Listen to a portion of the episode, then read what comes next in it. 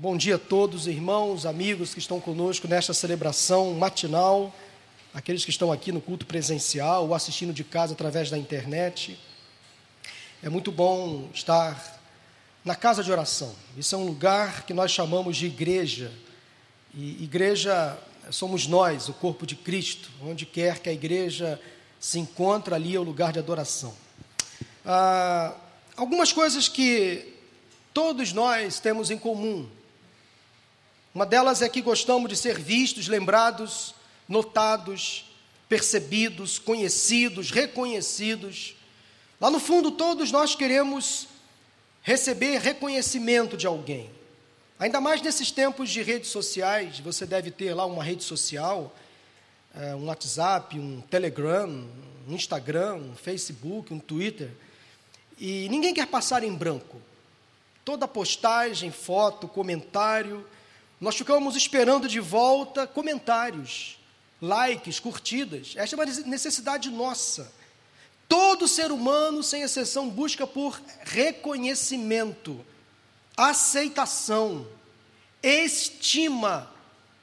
E essa é uma das necessidades básicas, de acordo com uma famosa e conhecida chamada pirâmide de necessidades de um psicólogo americano Abraham Maslow, ele em 1950, ele desenhou essa tese sobre as necessidades humanas, das mais básicas às mais essenciais.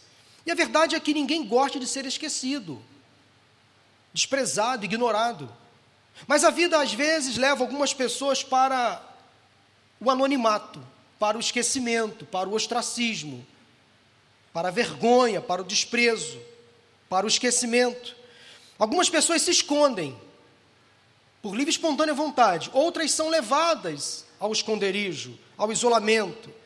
Elas não conseguem mais chamar a atenção de ninguém, elas não chamam atenção, elas se excluem dos relacionamentos sociais, elas se tornam quase que invisíveis. Eu não sei se você já teve essa sensação de não se sentir notado, visto, percebido, lembrado, quase que invisível, deixado de lado. Hoje vamos olhar para uma mulher da Bíblia que se sentia exatamente assim. Essa história está no livro de Gênesis, no capítulo 16. Vá abrindo a sua Bíblia ou acessando aí no seu celular. Mas deixa-me situar vocês para entendermos melhor a história que vamos ler daqui a pouco. Precisamos entender os capítulos anteriores, principalmente a partir do capítulo 12 de Gênesis.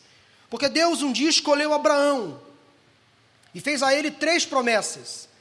A primeira foi que, por intermédio de Abraão, viria uma grande nação, um grande povo, e que a partir do nome de Abraão, esse nome se tornaria grande, conhecido, famoso, e que a partir dele todas as nações seriam abençoadas. Então Deus prometeu a Abraão mas não estabeleceu prazos para o cumprimento dessas promessas. E nem deveria, bastaria Abraão confiar e esperar no Senhor. Cerca de dez anos se passaram desde o lançamento da promessa. Abraão já estava com quase 86 anos e sua mulher Sara com aproximadamente 75 anos. Abraão bem que poderia ter esperado Deus fazer o serviço completo da maneira dele, do Senhor, mas não foi o que aconteceu. Diz a Bíblia que Abraão morreu com 175 anos. Então, neste momento do texto que vamos ler daqui a pouco, de Gênesis 16, Abraão estava com aproximadamente 85 anos. Teoricamente, estava no meio da vida. Ele poderia esperar de Deus o cumprimento da promessa, da maneira de Deus.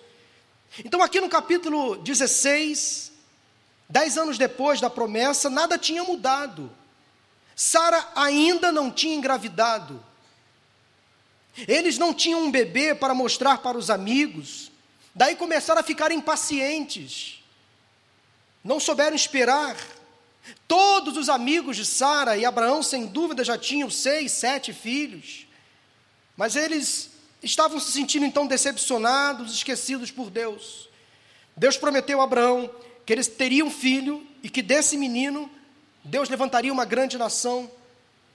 Parecia algo impossível para eles. Mas então, como Sara não conseguia engravidar, ela quis dar uma ajuda a Deus e Deus ficou de longe só observando. Há situações na nossa vida que Deus não interfere, porque Ele nos dá o livre arbítrio. Sara quis ajudar Deus e Abraão concordou. O que nós vamos ler agora no capítulo 16 de Gênesis é um acontecimento típico daquele programa Casos de Família. Você assiste, como eu, de vez em quando? Confessa aí o seu pecado, vai. Eu gosto de assistir também esse programa Casos de Família, de uma das nossas emissoras de TV. Que mais parece, às vezes, barracos de família, né? Confusões de família, insanidades de família. Eu gosto de assistir esse programa de vez em quando, de vez em quando eu assisto porque eu uso esse programa como uma espécie de laboratório de observação para as minhas pregações, palestras, artigos que eu escrevo. Então, nós vamos ler agora um caso típico de casos de família. Gênesis 16 diz assim a palavra de Deus: Ora, Sarai, mulher de Abrão, lembram que aqui o nome deles ainda não tinha sido alterado, não lhe dera nenhum filho, como tinha uma serva egípcia chamada Agar, disse a Abrão: já que o Senhor me impediu de ter filhos, possua minha serva. Talvez eu possa formar família por meio dela. Abrão atendeu a proposta de Sarai. Quando isso aconteceu, já fazia dez anos que Abrão, seu marido, vivia em Canaã. Foi nessa ocasião que Sarai, sua mulher, lhe entregou sua serva egípcia Agar. Ele possuiu Agar e ela engravidou. Quando se viu grávida, começou a olhar com desprezo para sua senhora. Então Sarai disse a Abrão: caia sobre você a afronta que venho sofrendo. Coloquei minha serva em seus braços e agora que ela sabe que engravidou, despreza-me. Que o Senhor seja o juiz entre mim e você. Respondeu Abraão a Sarai: Sua serva está em suas mãos. Faça com ela o que achar melhor. Então Sarai tanto maltratou Agar que esta acabou fugindo. O anjo do Senhor encontrou Agar perto de uma fonte no deserto, no caminho de Sur, e perguntou-lhe: Agar, serva de Sarai, de onde vem? Para onde vai? Respondeu ela: Estou fugindo de Sarai, a minha senhora. Disse-lhe então o anjo do Senhor: Volte a sua senhora e sujeite-se a ela. Volte a sua senhora e sujeite-se a ela. Disse mais o anjo: Multiplicarei tanto os seus descendentes que ninguém os poderá contar. Disse-lhe ainda o anjo do Senhor: Você está grávida e terá um filho, e lhe dará o nome de Ismael, porque o Senhor a ouviu em seu sofrimento. Ele será como jumento selvagem, sua mão será contra todos e a mão de todos contra ele, e ele viverá em hostilidade contra todos os seus irmãos. Então, este foi o nome que ela deu ao Senhor que lhe havia falado: Tu és o, meu, tu és o Deus que me vê. Pois dissera: Teria eu visto aquele que me vê? Por isso, o poço que fica entre Cádiz e Bered foi chamado Ber Laai Roi. Agar teve um filho de Abraão, ou melhor, de Abrão, e este lhe deu o nome de Ismael, Abrão estava com 86 anos de idade quando Agar lhe deu Ismael. Que história interessante esta, não? Um pouco confusa, com repercussões que observamos até os dias de hoje. Sara propôs que Abraão tivesse um filho com a serva Agar, para que ela pudesse ser mãe, uma espécie de barriga de aluguel. Sara e Abraão fizeram algo desprezível aos nossos olhos nos dias de hoje. Mas no contexto da época era algo bastante normal, bastante aceitável. Havia uma lei que permitia que um homem, em caso de esterilidade da mulher, tivesse filhos através de uma serva indicada pela mulher e os reivindicasse como seus próprios filhos. Mas isso nunca agradou a Deus, pois violava a aliança conjugal e sempre trazia conflitos, complicações, crises familiares. E é preciso deixar muito claro que o que aconteceu aqui entre Abraão, Sara e Agar nunca foi aprovado por Deus, mas permitido por Deus. Apesar da Bíblia citar a bigamia, a poligamia que conduz ao adultério, essas práticas foram, são e sempre serão condenadas por Deus.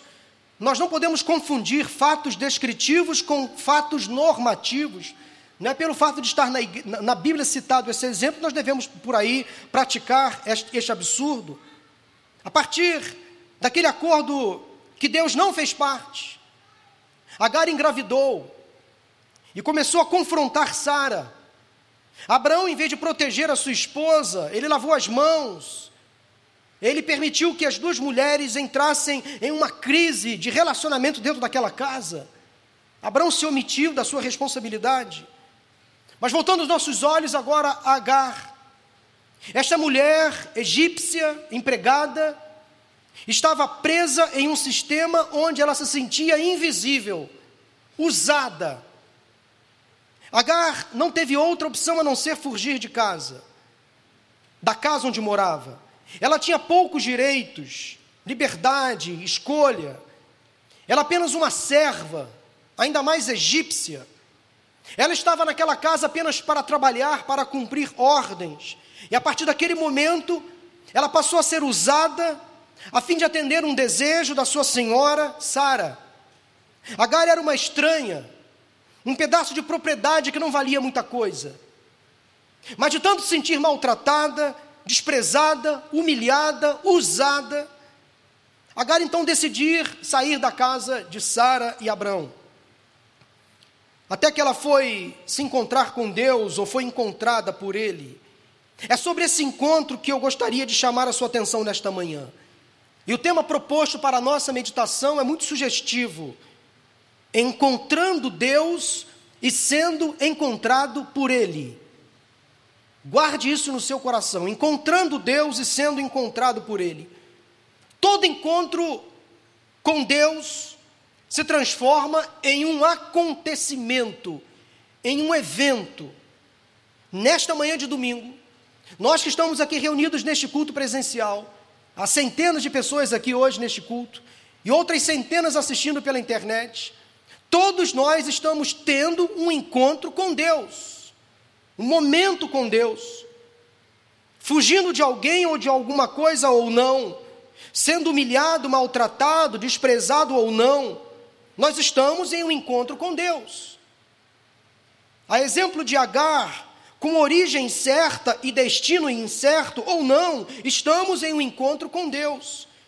Encontro marcado ou proposital, mas é um encontro com Deus. Quem sabe você veio aqui hoje, nesta manhã, ou está assistindo esse culto pela internet, meio que sem saber o que está fazendo aqui. Você caiu neste site, foi direcionado ao nosso canal do YouTube, ou você foi convidado por alguém que você nem sabe quem, mas você hoje despertou pela manhã e pensou: vou à igreja e você, quando menos percebeu, estava sentado aí, participando do culto desta manhã. Encontro com Deus. Deus fez o encontro com você nesta manhã, propôs o encontro com você nesta manhã. Mas vamos pensar um pouco. Fomos nós quem encontramos Deus ou fomos encontrados por Ele? Somos nós quem encontramos Deus ou somos nós que somos encontrados por Ele? Depende, pode ser um ou outro, ou os dois. Porque nem sempre estamos dispostos a termos o um encontro com Deus, mas Deus sempre está disposto a ter o um encontro conosco. Eu espero que o nosso encontro com Deus nesta manhã, independentemente das motivações, seja um encontro repleto de significado e importância para cada um de nós. Eu espero que este encontro com Deus que você está tendo nesta manhã leve você hoje a um novo momento com Deus, a um novo relacionamento com, com o Senhor. O que acontece quando nos encontramos com Deus ou quando somos encontrados por Ele? O que acontece nos encontros com Deus? Eu queria que você anotasse no seu coração, que eu gosto de ser bastante didático nas minhas pregações, uma vez que eu já anunciei o tema, agora eu vou colocar três tópicos para a sua meditação. Ou três subtemas, ou três reflexões. A primeira delas é a seguinte sobre encontros com Deus. É que nos encontros com Deus nos tornamos íntimos e somos chamados pelo nome. Nos encontros com Deus, nos tornamos tão íntimos, nós e Ele, e somos chamados por Ele pelo nome. Acompanhe os versículos de 7 a 9. Porque os encontros com Deus sempre são pessoais, sempre são marcantes, sempre são únicos, exclusivos. Apesar de você estar aqui hoje numa multidão, apesar de há uma outra multidão online assistindo esse encontro, mas Deus se revela a nós em particular, no nosso momento a sós, com cada um de nós. Deus se preocupa com cada detalhe da nossa vida. E nós vamos então analisar o encontro que Agar teve com o Senhor. Ela sentia-se insignificante, desprezada, mal compreendida, usada, em alguns momentos até mesmo abusada. No entanto, a bem da verdade, esta mulher é uma pessoa muito significativa e importante na Bíblia. Pense nisso comigo. Agar teve a mais longa conversa de uma mulher com Deus no Antigo Testamento. Isso é muita coisa. A mais longa conversa de Deus com uma mulher no Antigo Testamento foi com Agar. Há um outro detalhe muito importante no início do versículo 7. Diz o texto que o anjo do Senhor encontrou Agar perto de uma fonte. Ela já tinha saído da casa de Abraão e Sara, estava sem destino certo, ela estava com sede, grávida, com certeza aflita, sem saber o que fazer. Nota então que o anjo fala na primeira pessoa do singular. Esse anjo não vem mandar um recado, ele não é um simples mensageiro como os outros, mas ele fala diretamente, na primeira pessoa. São palavras do próprio Deus, não de um anjo. Alguns estudiosos comentaristas afirmam que essa figura não era um mensageiro, um enviado de Deus, como em outras situações, em outros momentos, mas o próprio Deus.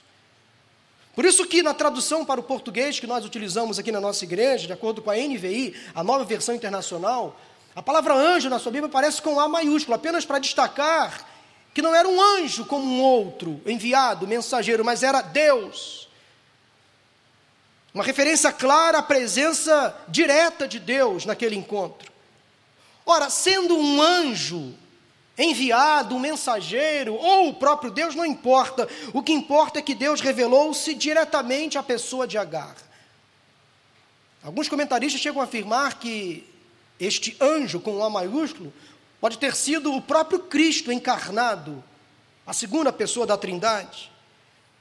Mas o que está claro aqui é que Deus revelou-se diretamente a uma serva, a uma mulher desprezada, a uma egípcia, que tinha sido expulsa da casa onde morava e trabalhava, e que pertencia a um povo que não estava nos planos diretos de Deus. Esta é a mais autêntica prova de que Deus não faz acepção de pessoas e que Ele não desiste de ninguém. O amor dele é incondicional. Os encontros que Ele tem não se submetem às regras humanas, porque Deus é Deus. Deus chamou Agar pelo nome e ainda fez questão de dizer que ela era serva de Sarai, devolvendo o sentimento de pertencimento, dignidade. A forma como Agar foi chamada por Deus pode parecer algo simples, sem importância, mas fazia muito sentido para ela naquele momento. Ela ouviu alguém dizer o nome dela, provavelmente tratada com desprezo dentro da casa onde morava, mas ali ela recebe abraço, acolhimento, afeto. Logo na sequência, Deus provoca um diálogo com esta mulher, fazendo algumas perguntas. É muito interessante quando nos encontros que temos com Deus, Deus nos provoca uma conversa. Como lá no Novo Testamento, quando Jesus se depara com uma mulher à beira de um poço, lá em Samaria, na entrada da cidade, é Jesus quem puxa a conversa. Sempre quando Deus se encontra conosco, Ele estabelece um contato, uma comunicação conosco. A primeira pergunta que Deus fez a Agar foi: De onde você vem? De onde você vem? E a segunda pergunta foi: Para onde vai? Agar sabia muito bem de onde estava vindo, estava muito fresca na memória dela o ambiente da casa onde morava, ela sabia muito bem, ela não queria ser lembrada, mas ela sabia de onde estava vindo. Mas não tinha a mínima noção para onde estava indo. Ela era uma mulher sem destino. Ela talvez tinha até um plano para voltar para o Egito, mas estava perdida, confusa, desorientada. E a prova foi a resposta que deu a, a Deus. Veja bem que Deus fez duas perguntas: de onde você vem, para onde você vai, mas a resposta dele, dela parece não ter nexo algum com as perguntas. Ela respondeu: Estou fugindo de Sarai, a minha senhora. Ponto. Que mulher sofrida. Que mulher desorientada. Não foi o que Deus perguntou. Deus fez duas perguntas bem objetivas: de onde você vem, para onde você vai, e ela respondeu: Estou fugindo de Sarai, a minha senhora. O que isso quer dizer? O que essa resposta de Agar tem a nos ensinar? Nós não podemos tomar decisões importantes na vida, decisões essenciais, quando estamos fortemente influenciados pela decepção, pela revolta, pela amargura, pela ira. Se não corremos o risco de tomar decisões precipitadas, erradas, equivocadas, tentar dar uma ajuda para Deus. A decisão de Agar não foi acertada e Deus a deteve naquele deserto, em frente àquele poço, quando não sabemos para onde ir e o que fazer. Nós precisamos parar um pouco para descansar, beber um pouco de água, contar até dez, respirar, ter um encontro com Deus, e mais um, e mais um, e mais um, responder as perguntas que Deus faz para a gente, ouvir seus conselhos sábios e obedecer. Meu irmão, minha irmã, se você está querendo tomar uma decisão e se Deus ainda não deu sinais, não saia do lugar onde você está. Enquanto a coluna de fogo nem a de nuvem não se moverem, permaneça aí. Porque nós temos um Senhor que cuida de nós, sabe todas as coisas a nosso respeito. A vontade dele sempre é boa, agradável e perfeita. Deus foi ao encontro de Agar, não com repreensões, não com acusações, não com exposições, mas com acolhimento, com afetividade. A ordem que ela recebeu foi simples e clara: volte à sua senhora e sujeite-se a ela. Agar queria esquecer o passado, ela tinha saído de casa pela porta dos fundos, precisava voltar, mas Deus a exortou carinhosamente. Agar precisava voltar para o lugar de onde não deveria ter saído, não naquele momento, não daquela forma.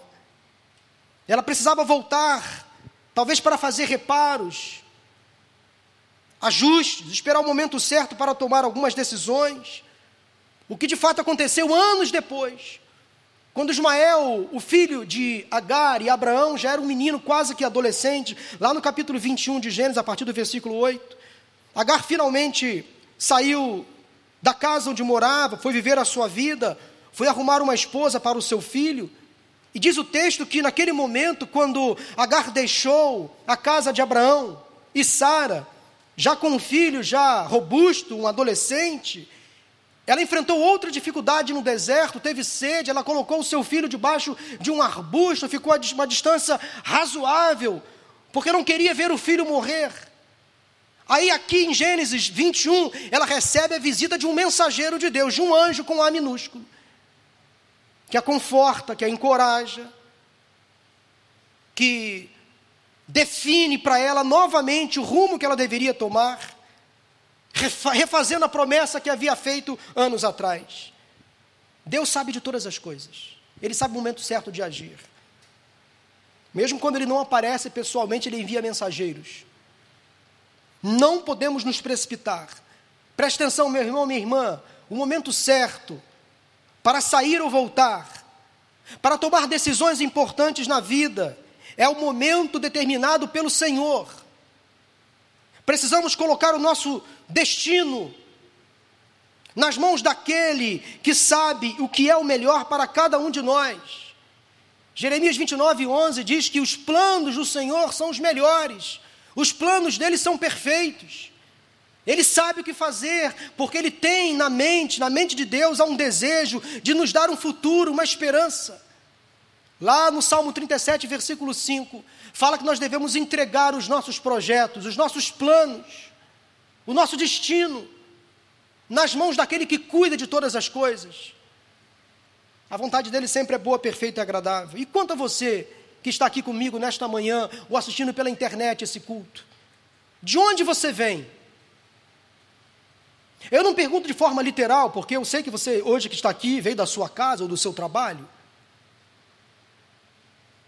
Qual a sua origem? Qual é a sua história? Como é o seu passado? Será que você, como Agar, está fugindo de alguém ou de alguma coisa? Às vezes é preciso encarar o passado para fazer algumas reparações que são necessárias, pedir perdão, fazer alguns acertos, ajustes, se submeter, se humilhar. Você sabe para onde vai? Sim, você quando sair daqui, você talvez vá almoçar num restaurante, na sua casa, visitar uma pessoa. Talvez você hoje já estabeleceu algumas, algumas agendas, alguns programas para o seu domingo. Eu não falo sobre isso. A questão é quais são as, as suas principais motivações, quais são os seus principais projetos. Será que essa pandemia travou as suas decisões importantes? Paralisou os seus sonhos? Ou quem sabe você está sem um destino certo na vida? Quem sabe não é o momento de voltar à presença do Senhor, a ter o um encontro com Ele, ouvir a Sua voz e deixar Deus conduzir a sua vida para o momento dele, para a história que Ele quer escrever para você. Para onde você quer ir? E eu falo agora numa questão mais profunda. Todos nós sabemos de onde viemos, conhecemos nosso passado, mas para onde vamos? Onde passaremos a eternidade? Esta pergunta muitos não podem responder e muitos não querem responder, porque não têm certeza absoluta, não querem tomar uma decisão.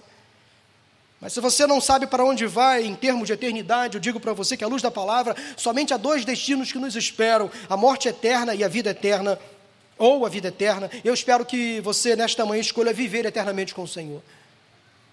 Se você não tem certeza da sua salvação, se você não sabe qual o destino da sua alma, nesta manhã é dia de você se posicionar e aceitar Jesus como Senhor e Salvador. Tomar essa decisão. Primeira lição que aprendemos nos encontros com Deus é que somos íntimos dele, somos chamados pelo nome e que ele sabe tudo a nosso respeito e deseja o melhor para cada um de nós. Guarde isso no seu coração. Mas uma segunda lição que eu encontro nesse texto, neste encontro de Agar com o Senhor, é que nos encontros com Deus nós somos ouvidos. Observe os versículos de 10 a 12. Porque os encontros com Deus mudam vidas, mudam destinos. Vamos pensar um pouco mais sobre o encontro que esta mulher teve com Deus e o drama que ela estava enfrentando ali. Enquanto estava na casa de Abraão e Sara, ela acabou se fartando de tanta humilhação, não teve outra escolha a não, ter, a não ser sair de casa, fugir. Lembrem-se de que ela, ela era apenas uma escrava, uma criada, uma empregada com poucos direitos, com poucas garantias, com pouca liberdade de escolha. Não foi decisão de Agar ter relação sexual com Abraão, engravidar. A gravidez provavelmente não estava nos seus planos naquele momento. Não foi ideia dela, mas agora ela estava sendo culpada. E por isso maltratada. A vida não estava sendo justa. E ela não aguentava mais. Nem sempre a vida é justa com a gente. Às vezes nós fazemos alguns planos e vem alguma coisa e atrapalha tudo. Essa doença, por exemplo, atrapalhou o plano de muitas pessoas, muitos projetos. Conheço um casal de amigos que tinha uma viagem programada naquela semana que começou a pandemia aqui no Brasil, no Rio de Janeiro, para sexta-feira. Uma viagem que eles sonharam durante muitos anos, passagem comprada para o exterior, hotel já reservado, a viagem que eles fariam por outros países na Europa, mas eis que de repente veio a ordem: pronto, acabou, não tem mais viagem. Quantos sonhos interrompidos ou adiados? Às vezes nós somos pegos de calça curta, como se diz no, no popular, né? Pegos de surpresa. Não sabemos o que fazer. A cara estava ali diante de um inusitado. Ela fugiu. Saiu daquela casa onde ela se sentia oprimida, machucada, maltratada. Talvez ela desejou voltar ao Egito, mas não sabia muito bem o caminho, ela estava sozinha, não sabia como chegar. Lembrem-se, ela era uma mulher estrangeira, num lugar onde ela não era aceita e ainda estava grávida. Vamos lembrar da história desta mulher em detalhes. Ela não tinha recurso suficiente, estava num lugar difícil, num momento delicado, seria uma viagem perigosa, arriscada demais. Alguns de vocês, talvez aqui sentados ou assistindo pela internet, podem estar se sentindo como Agar, enfrentando situações difíceis, que gostariam de evitar. Para alguns pode ser uma situação no trabalho ou no próprio ministério. Talvez você está insatisfeito onde está. Talvez você está literalmente sendo intimidado, maltratado por alguém, deixado de lado, ignorado, abandonado, sofrendo algum tipo de violência moral, de agressão moral.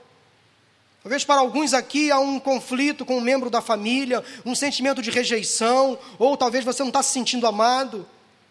Talvez tudo que você mais quer nesta manhã é fugir, se isolar, se esconder, ir para uma terra bem distante para não ser achado por ninguém. O Mefibosete resolveu um dia fazer, se escondendo em Lodebar, terra de ninguém, terra sem pasto. Aquele menino, neto de rei, neto do rei Saul, filho de Jonatas, um dia resolveu fugir de Jerusalém para não ser morto. Como naquela parábola do filho pródigo, quando aquele menino sai de casa e vai para uma terra distante. Naquela história contada por Jesus, o fato daquele menino sair de casa, ir para uma terra distante, ele estava dizendo o seguinte: Eu não quero ser achado por ninguém, não quero ser encontrado, endereço ignorado, vou ficar por um tempo offline, tem pessoas que vivem desse jeito. Não querem ninguém por perto. Não querem ser notadas, não querem perce ser percebidas, não querem ser encontradas. Mas Deus continuou falando com Agar, eu creio que Ele está falando com você nesta manhã também. Aquela serva desprezada, humilhada, expulsa de casa, foragida, sem destino, ela recebeu então de Deus uma grande recompensa, uma bênção incontável, como diz um texto, que mudaria gerações. Aqui vemos a graça e a repreensão de Deus presentes. Mas primeiro vamos, vamos à repreensão. Porque Deus tinha que lembrar a Agar que ela tinha um filho de Abraão. Ela estava grávida, mas continuaria, continuaria sendo empregada. Ela não ocuparia o lugar da mulher, da esposa, Sara. Mas isso ela colocaria de volta ao seu lugar de direito. Ela podia ter engravidado e Sara não, mas isso não fazia dela maior, mais importante? Não. Agar estava fugindo de um lugar privilegiado, sim. Embora empregada, ela tinha onde dormir, ela tinha o que comer. Embora serva, egípcia, estrangeira, ela tinha um porto seguro. Ainda mais agora naquela situação de gravidez. Ela não podia ser inconsequente. Ela tinha que pensar nela e no filho também. Ela tinha que voltar, assumir suas responsabilidades, porque ela estava correndo para um lugar errado, onde cairia de volta na idolatria. Ela não poderia voltar daquela maneira para o Egito, não era o momento. Deus ainda tinha coisas a acertar na vida dela, na vida de Abraão e Sara. Agar teve que engolir seu orgulho de volta e voltar para a casa de Sara mas para que ela fosse encorajada a voltar, aí Deus revelou a sua graça. E quem diz que não há o papel da graça no Antigo Testamento? Sim. Enquanto que no Antigo Testamento nós encontramos lei, mas também encontramos graça. Porque no Novo Testamento encontramos graça, mas também encontramos a lei. Então os dois testamentos se equilibram. Eles se ajustam, eles se complementam, eles não rivalizam. De forma alguma. Aqui nós encontramos então o Deus da graça, o Deus presente. Porque, embora as ações de Abraão na tentativa de cumprir a promessa, de ajudar a Deus, tenham fracassado e foram tentativas erradas, Deus teve compaixão de Agar e lhe ofereceu uma bênção. E não foi qualquer bênção. Mas uma das três partes da bênção dada a Abraão. Ela teria um filho que seria o pai também de muitas nações. De Ismael viria, como veio, todas as nações árabes que conhecemos hoje. O filho prometido se chamaria Ismael, e você sabe o que significa este nome? Deus ouve. Deus ouve. Eu não vou entrar aqui no mérito da questão das complicações, das crises, dos problemas que ocorreram a partir desta ajuda que Abraão tentou dar a Deus. Até hoje nós temos aí sérios comprometimentos no mundo em função desta escolha de Sara e Abraão, envolvendo Agar.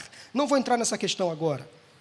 A questão é que Agar, de uma criada humilhada, esquecida, abandonada, maltratada, jogada de lado, ela passou a ser uma mulher ouvida por Deus. E a partir daquele momento, cheia de fé e de esperança, Deus ouviu a oração, o, choro, Deus leu os pensamentos de Agar, percebeu que havia nela um desejo de ter um futuro melhor. Ela e seu filho, não obstante as dificuldades, que continuariam vivendo na casa de Abraão e Sara, com certeza teriam um futuro melhor. E para que Agar nunca esquecesse, seu filho seria chamado de Deus ouve, Deus ouve, Deus ouve. Quando ela voltou para aquele lugar de tormento e dificuldade, ela pôde descansar na promessa de que Deus estava com ela, ela não estaria sozinha, porque ela lembrou daquele encontro com Deus lá naquele deserto, e ela se lembrou do seguinte: Deus me ouviu. Deus me ouviu, Deus me ouviu. E todas as vezes que Agar chamava pelo nome do filho, ela se lembrava de que um dia, talvez no dia mais difícil da vida dela, Deus a ouviu. Naquele encontro, Deus a ouviu. Eu espero que nesta manhã, neste encontro, Deus ouça, meu irmão, minha irmã, as orações que você tem feito. Que você recorde que neste dia, neste lugar, neste encontro que você marcou com Deus, ou que Ele marcou com você, as suas orações foram ouvidas. Isso é muito confortante, muito encorajador. Saber que Deus ouve o nosso clamor, ouve o nosso gemido, ouve o nosso choro. E essa promessa está disponível para você e para mim. Não importa onde estamos na vida, não importa o que está acontecendo em nosso pequeno mundo, mesmo que pensemos que estamos totalmente isolados, que somos totalmente desfavoráveis, que estamos totalmente alijados, separados, nós temos um Deus que nos ouve. O Deus que ouviu o clamor e a necessidade daquela serva egípcia é o mesmo que hoje ouve o que está acontecendo, meu irmão, minha irmã, na sua vida. Deus ouve, Deus ouve, Deus ouve. Nos encontros com Deus, nos encontros com Deus, somos ouvidos por Ele. O que você tem para falar com Deus nesta manhã? Quais são as suas lamúrias, suas queixas, seus desejos? o que tem afligido a sua alma hoje, fala com o Senhor, fala. Às vezes algumas palavras serão incompreensíveis, algumas respostas sem cabimento, mas não importa, Ele te conhece, fala, fala porque Ele te ouve. O que você tem a falar com Deus nesta manhã, neste lugar e neste momento de encontro, fala que Ele te ouve. Terceira e última lição que eu encontro nesse texto, neste encontro, com Deus, é que nos encontros com Deus nós somos vistos. Se temos intimidade com Ele, se somos chamados pelo nome, se Ele sabe o melhor para cada um de nós, se Ele nos ouve, nós precisamos também entender que Ele nos vê, nos vê o tempo todo. Aquele momento foi tão marcante, especial, para aquela mulher, que pela primeira e única vez nas Escrituras, preste atenção, uma mulher deu um nome a Deus. É a única vez que você vai encontrar na Bíblia uma mulher dando um nome a Deus. No versículo 13, Agar chama Deus de El Roi. El Roi, ou seja, o Deus que vê. Eu achei fascinante este nome que ela deu a Deus. Porque Deus sempre deu a si mesmo alguns nomes. Somente num outro momento que ele deu essa liberdade a Moisés, que o chamou de Jeová Nissi, o Deus que é minha bandeira. Mas aqui, a única mulher que deu um nome a Deus. Deus se chamou de Elohim, o Senhor Criador, de Yahvé, eu sou quem eu sou, de El Shaddai, o Todo-Poderoso, de Jeová Rafa, o Deus que cura, de Jeová Sabaote, o Deus dos exércitos, são nomes majestosos, mas nem sempre pessoais, íntimos, próximos. São, Deus que, é, são nomes que elevam Deus a uma, a uma estrutura ou a uma estatura muito elevada, muito soberana, como de fato Ele é. Mas aqui nesse contexto, não. Agar deu um nome a Deus. E muitas vezes, como Agar, nós precisamos de um Deus pessoal, de um Deus próximo, presente, que conhece as nossas necessidades, que nos vê, que nos acolhe, que nos conhece, um Deus que se identifica conosco. Queremos um nome íntimo para Deus, então Agar encontrou Deus e declarou: Tu és o El Roi, o Deus que me vê. Se você pudesse, meu irmão, minha irmã, meu amigo, minha amiga, dar um nome a Deus, um nome pessoal, um nome íntimo, que nome você daria? Já pensou nisso? Se você tivesse a chance de nomear Deus, que nome daria a Ele? O Deus que me ama, o Deus que me conforta, o Deus que me lidera, o Deus da segunda chance, o Deus da graça, o Deus que me perdoou, o Deus da minha vitória, o Deus que vai atender as minhas necessidades, o Deus que recolhe os meus, as minhas lágrimas, o Deus que enxuga do meu rosto todas as lágrimas, um Deus que me afaga que me acolhe, que me abraça nas horas difíceis das madrugadas. O nome que você escolher pode dizer muito sobre o seu estado atual, sobre o seu momento, sobre a sua relação com Deus, sobre suas necessidades, suas experiências, ou até mesmo suas expectativas sobre Ele. Nomine Deus nesta manhã. Você pode ter um Deus que você pode chamar de seu Deus. É seu amigo, é seu ajudador, é seu companheiro. Você não é mais um na multidão. Você não pode se sentir isolado, perdido, sem referência. Você tem um Deus que pode chamar de seu Deus. Dê um nome a Deus nesta manhã. Pode imaginar a diferença que faz em nossas vidas quando reconhecemos que Deus nos vê, que Deus olha para cada um de nós, que nos conhece, nos chama pelo nome, que ouve as nossas orações, mas o Deus que nos vê, que já todo o tempo olhando para nós. Isso me traz à memória aqueles que são pais aqui, pai ou mãe.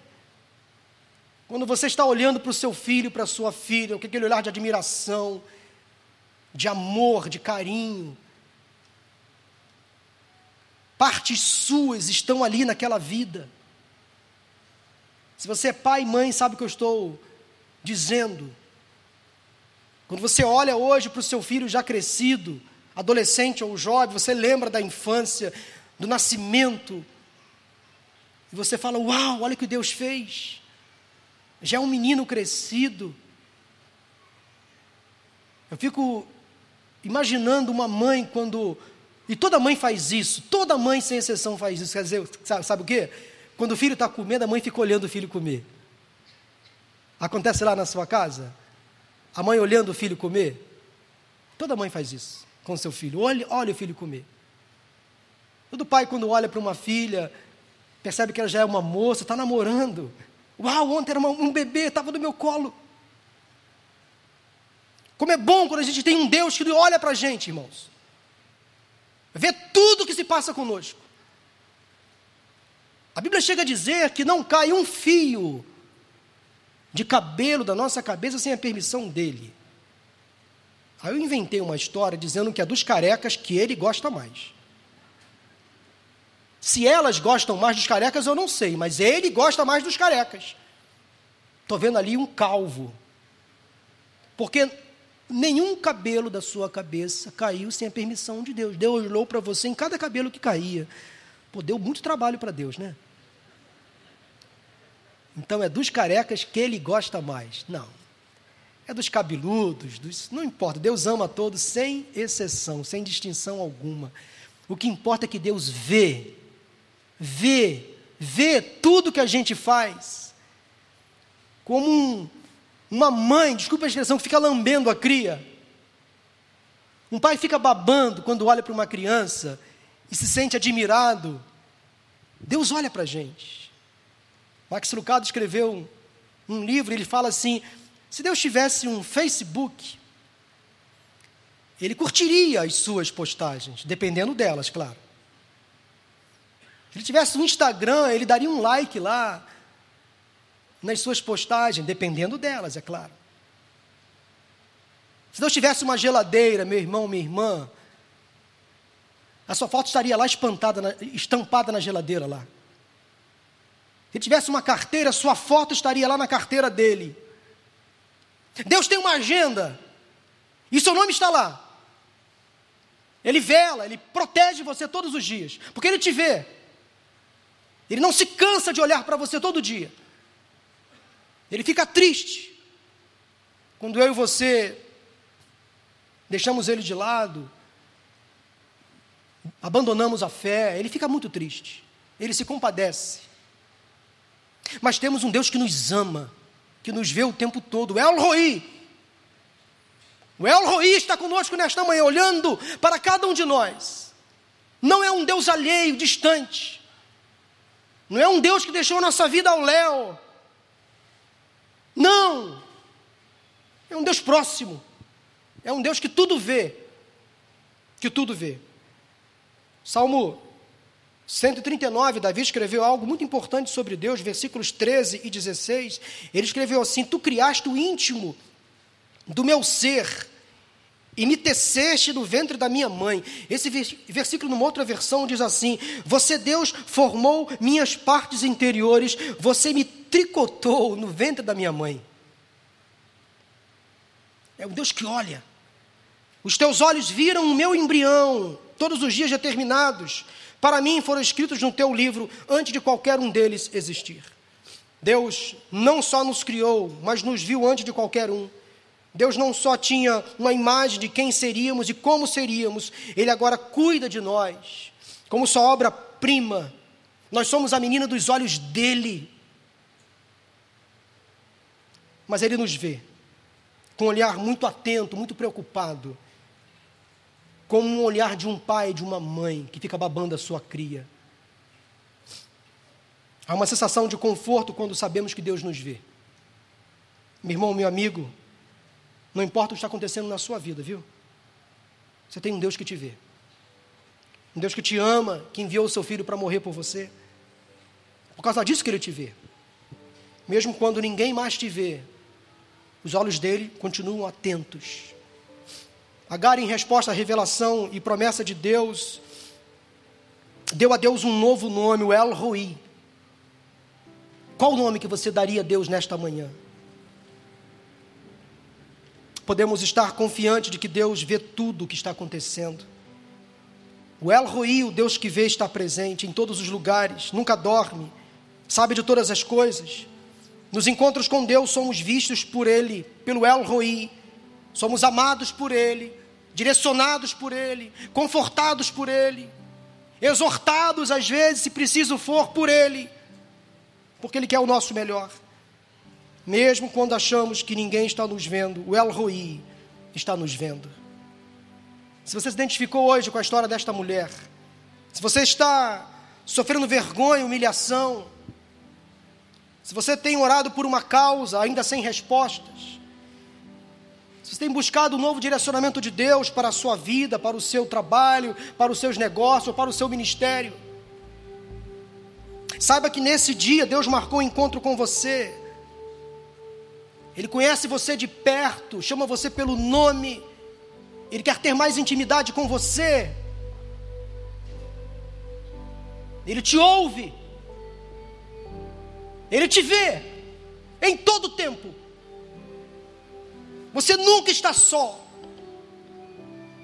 Ele olha para você com um olhar de amor e compaixão. Se você está ansioso, cheio de dúvidas, preocupações, se você está se sentindo abandonado, desprezado, humilhado, Ele, Deus, sabe que você está passando, porque o próprio Filho, o próprio Deus na cruz, exclamou: Deus meu, Deus meu, por que me abandonastes? Esse mesmo Deus, triuno, que se revelou a Agar, sentiu a dor do desprezo, a dor do abandono na cruz do Calvário. Ele sabe o que está passando. Se você está debaixo de um forte ataque, sendo caluniado, desprezado, lembre-se de que há um justo juiz que vê tudo. Você pode confiar no El Roi, no Deus que vê. Mas se você está afastado do Senhor, arrependa-se, renda-se a Ele. Quem sabe há pessoas nesta manhã, nesta congregação, que estão afastadas de Deus, ou talvez você nunca teve oportunidade, como hoje, de confessar e receber Jesus como seu Senhor e Salvador. E eu queria, neste momento de culto, fazer um apelo para algumas pessoas que estão conosco aqui ou assistindo pela internet. Porque o Deus que te vê, o El Roi, Ele quer ser o teu Salvador, o teu Senhor, quer te dar um destino eterno, quer te levar para a eternidade, para o céu. E muitas pessoas hoje têm ignorado este apelo. Quero perguntar se há alguém entre nós neste momento de culto quer entregar a sua vida a Jesus, confessando como Senhor e Salvador. Ou alguém, quem sabe, afastado da igreja, percebe que é momento de voltar. Ou alguém que já ouviu este apelo muitas vezes, mas sempre disse: não, não é necessário, eu me basto. Quem sabe um dia eu não sei quanto tempo mais você terá para viver. Mas nesta manhã, neste lugar de oração, Deus marcou o um encontro com você. Deus foi ao teu encontro. Deus quer te deter, para te levar para um lugar melhor, ao lado dele na eternidade. Este é o Deus El Roi que te vê. Ele está aqui, de braços abertos, como aquele pai na parábola do filho pródigo, já citada, que correu ao encontro do filho e disse: Não, não façam nada com ele, ele é meu filho. Ele é meu filho. É meu filho.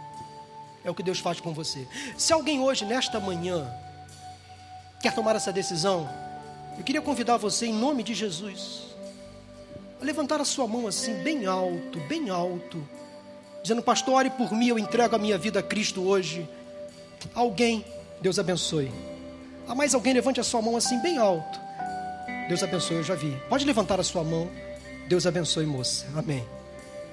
Há mais, Deus abençoe, Deus abençoe. Eu estou percorrendo todo o auditório para ver mãos levantadas. Há mais alguém, levante a sua mão assim, bem alto. Dizendo, pastor, ore por mim, eu entrego a minha vida hoje a Jesus nesta manhã. Levante a sua mão bem alta assim. Pode levantar. Há mais alguém? Pode levantar assim bem alto, dizendo, pastor, ore por mim, eu entrego, Deus abençoe, moço. Eu já vi também. Há mais alguém? Deus abençoe. Amém. Há mais alguém? Se há alguém na internet tomando essa decisão de encontrar-se com Deus nesta manhã, aceitando Jesus como Senhor e Salvador, um telefone agora está passando na tela. Você vai gravar este número, enviar uma mensagem para este WhatsApp e nós entraremos em contato com você. Eu quero convidar neste culto presencial toda a igreja agora a se colocar de pé.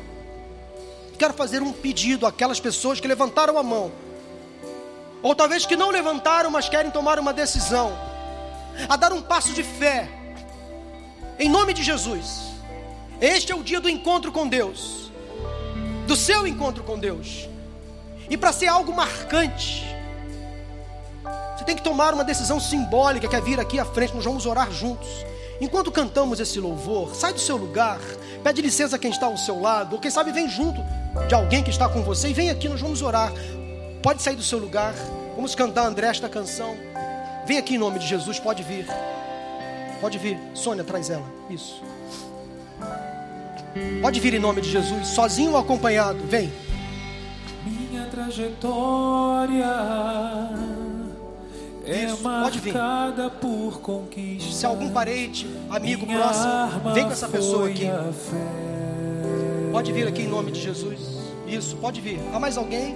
Mais pessoas levantaram. Vem aqui em nome de Jesus. Isso. É regada por lembranças que o tempo não levou. Mas Há mais alguém? Pode vir aqui em nome de Jesus hoje. Me alcançou. Ao ouvir a voz do Senhor, não endureça o seu coração. Sai do seu lugar em nome de Jesus.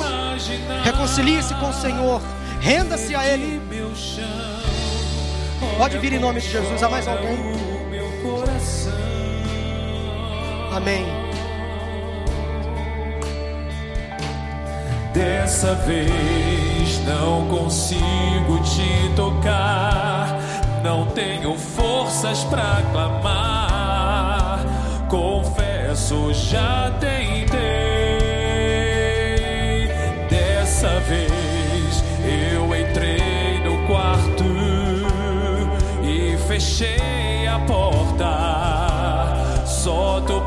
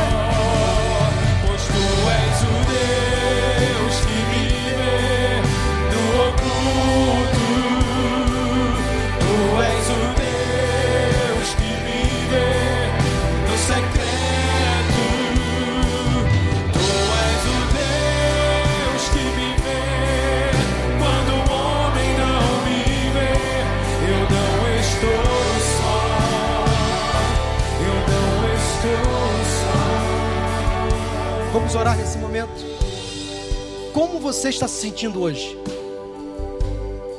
Qual a sensação que você traz no seu coração? Quais são as suas queixas, suas carências, suas dificuldades? Neste lugar, neste dia, Deus marcou um encontro com você. Chamando pelo nome, você é dele. Ele te conhece, nunca se esqueça disso. Ele te ouve em todo tempo. Ele te vê em todo momento. Você não está abandonado, você não está esquecido. Nunca mais desprezado. Nunca mais ignorado. Encha-se da estima do alto. Da estima, da estima que vem de Deus. Ele te ama. Nunca vai deixar você sozinho. Entenda isto. Vamos orar. Deus e Pai, nós te agradecemos pela palavra desta manhã. Neste lugar. Nós tivemos um encontro contigo. Mas foi o Senhor quem veio ao nosso encontro. Ó Deus, Tu és o Deus que nos vê em todo tempo, conhece tudo a nosso respeito, que ouve as nossas orações, todas elas, mesmo aquelas orações sussurradas, aqueles lamentos que brotam lá da alma, aquele choro cheio de soluço, aquelas angústias sem respostas. Tu ouves todas elas, tu escutas cada oração nossa, tu vês todas as nossas necessidades, Senhor, obrigado. Nos conhece, nos chama pelo nome, ressignifica a nossa história, nos coloca de volta no centro da tua vontade, nos faz voltar, se humilhar, se arrepender e nos leva a um destino certo, que é a eternidade ao lado de Jesus Cristo. E eu te agradeço a Deus porque nesta manhã houve salvação neste lugar. Pessoas distantes receberam Jesus como Senhor e Salvador, outras se reconciliaram e agora tem um lugar mais do que garantido na eternidade ao teu lado. Ó oh, Deus, o destino ao teu lado é o destino certo, seguro e garantido. Podemos ficar tranquilos que o Senhor cuida de cada detalhe da nossa vida. Leva o teu povo em paz e em segurança. Dá-nos o domingo de bênçãos, de vitórias. E traga mais uma vez o teu povo logo mais às 19 horas para ouvir mais uma porção da tua palavra neste lugar. Pois nós oramos em nome de Jesus. Amém, amém, amém. Aplauda ao Senhor. Deus seja louvado.